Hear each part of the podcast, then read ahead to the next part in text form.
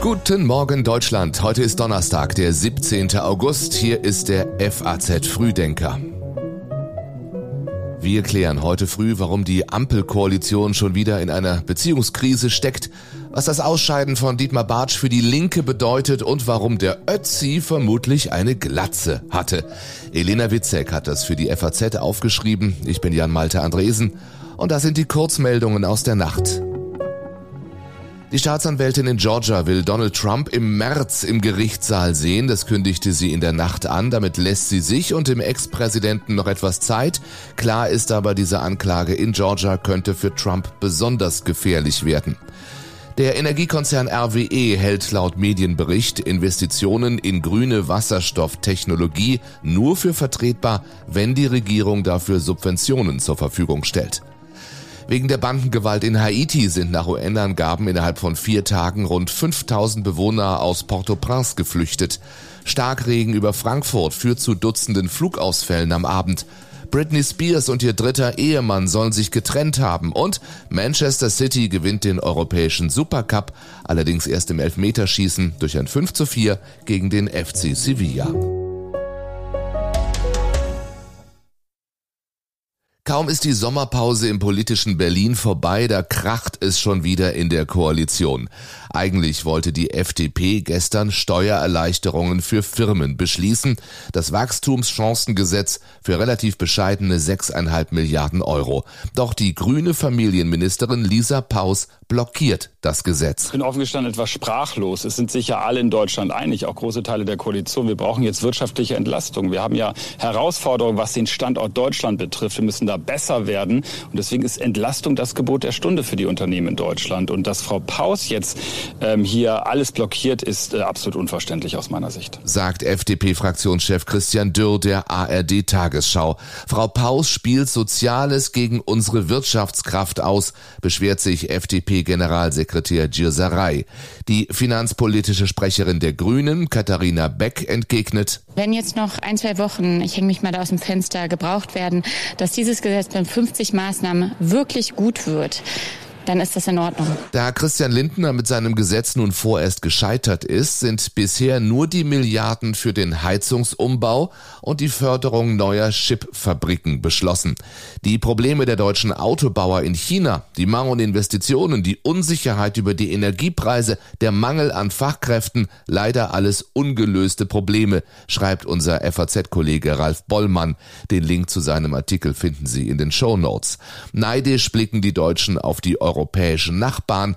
Im September will die Bundesregierung aber doch noch irgendetwas beschließen, um der Konjunktur auf die Sprünge zu helfen.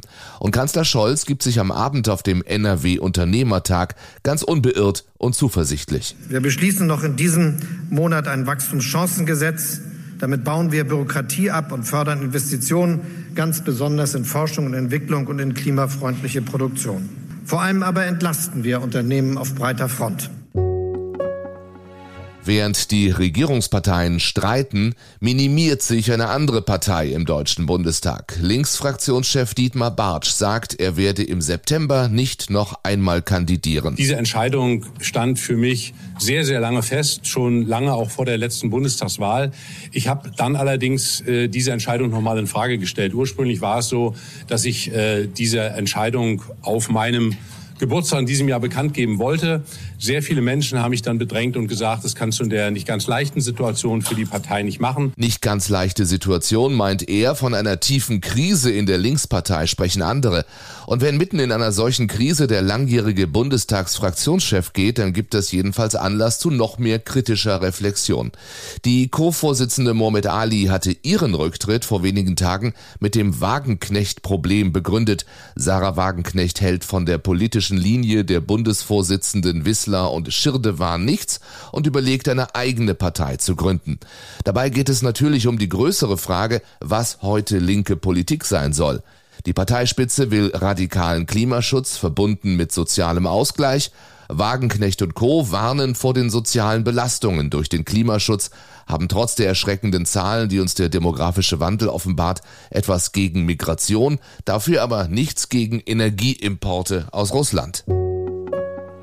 Das ist ein wichtiges Gesetz, welches also eine langfristige Wende in der deutschen Drogenpolitik darstellen wird. Das sagt Bundesgesundheitsminister Lauterbach, nachdem das Gesetz zur Cannabis-Legalisierung durchs Kabinett gekommen ist.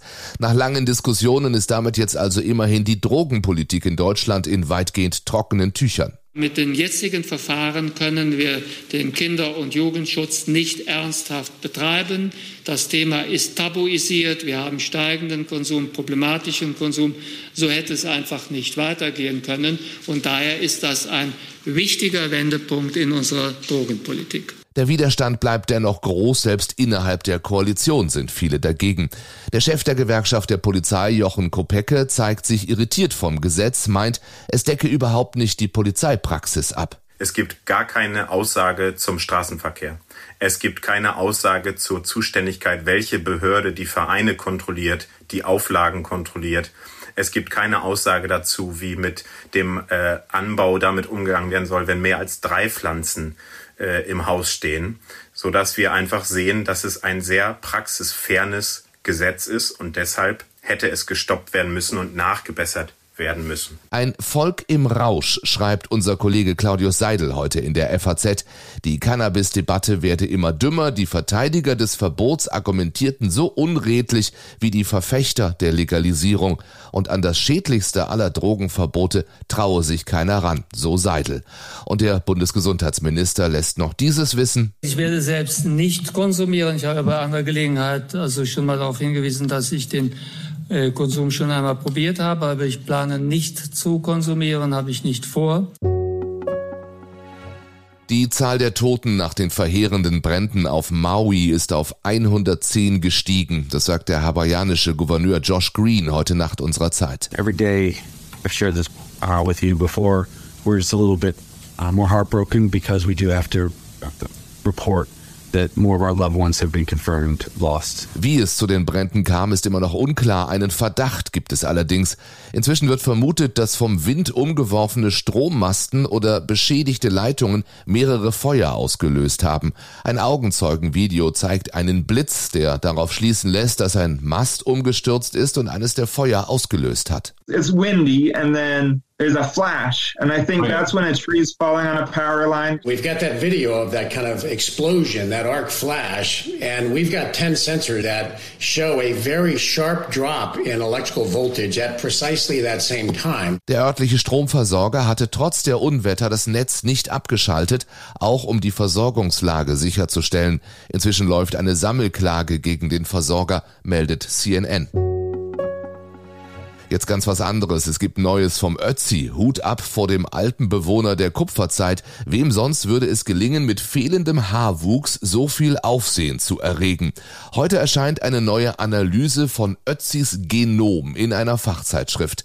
Diese Analyse hat ergeben, dass Ötzi ein Problem hatte, das viele Männer kennen. Der Mann hatte eine Tendenz zur Glatze. Außerdem war seine Haut dunkler als gedacht, er hatte eine Veranlagung zu Diabetes Typ 2 und genau genommen war Ötzi Türke. Dachte man bisher, er könne von Hirtennomaden abstammen, die von nördlich des Schwarzen Meers einwanderten, scheint jetzt klar, der Eismann stammt in erster Linie von früheren Ackerbauern in Anatolien ab. Die neuen Erkenntnisse machen nun vor allem dem Südtiroler Archäologiemuseum nochmal Arbeit. Damit die Besucher sich besser vorstellen können, wie Ötzi ausgesehen haben könnte, wurde damals eine Rekonstruktion angefertigt, für die alle Haupthaare einzeln mit einer Nadel in die Kopfhaut aus Silikon implantiert wurden. Das entspricht jetzt nicht mehr dem Stand der Forschung. Tierheime in Deutschland sind am Rande ihrer Möglichkeiten und teilweise auch weit darüber. Das ist ja in jedem Sommer so, wenn zur Urlaubszeit wieder jede Menge Tiere zurückgelassen werden, aber in diesem Jahr ist die Lage besonders schlimm. Die rufen aus Rheinland-Pfalz an, die rufen aus Hessen an. Ich hatte sogar einen Anruf aus Hamburg. Überall sind Tierheime voll. Das sagt die Chefin des Tierheims in Bottrop, dem WDR Fernsehen. Doch woher kommen all die Tiere und wieso können viele von ihnen kaum noch vermittelt werden? Tierschützer sind sich ziemlich sicher, es liegt zu einem großen Teil daran, dass vielerorts Homeoffice-Regelungen verändert wurden. Menschen müssen wieder in Präsenz zur Arbeit, das Tier bleibt zu Hause. Auch ein Grund, Tierarztkosten sind zuletzt um 30 Prozent gestiegen. Und eine Rolle spiele auch die problematische Mentalität vieler Tierhalter.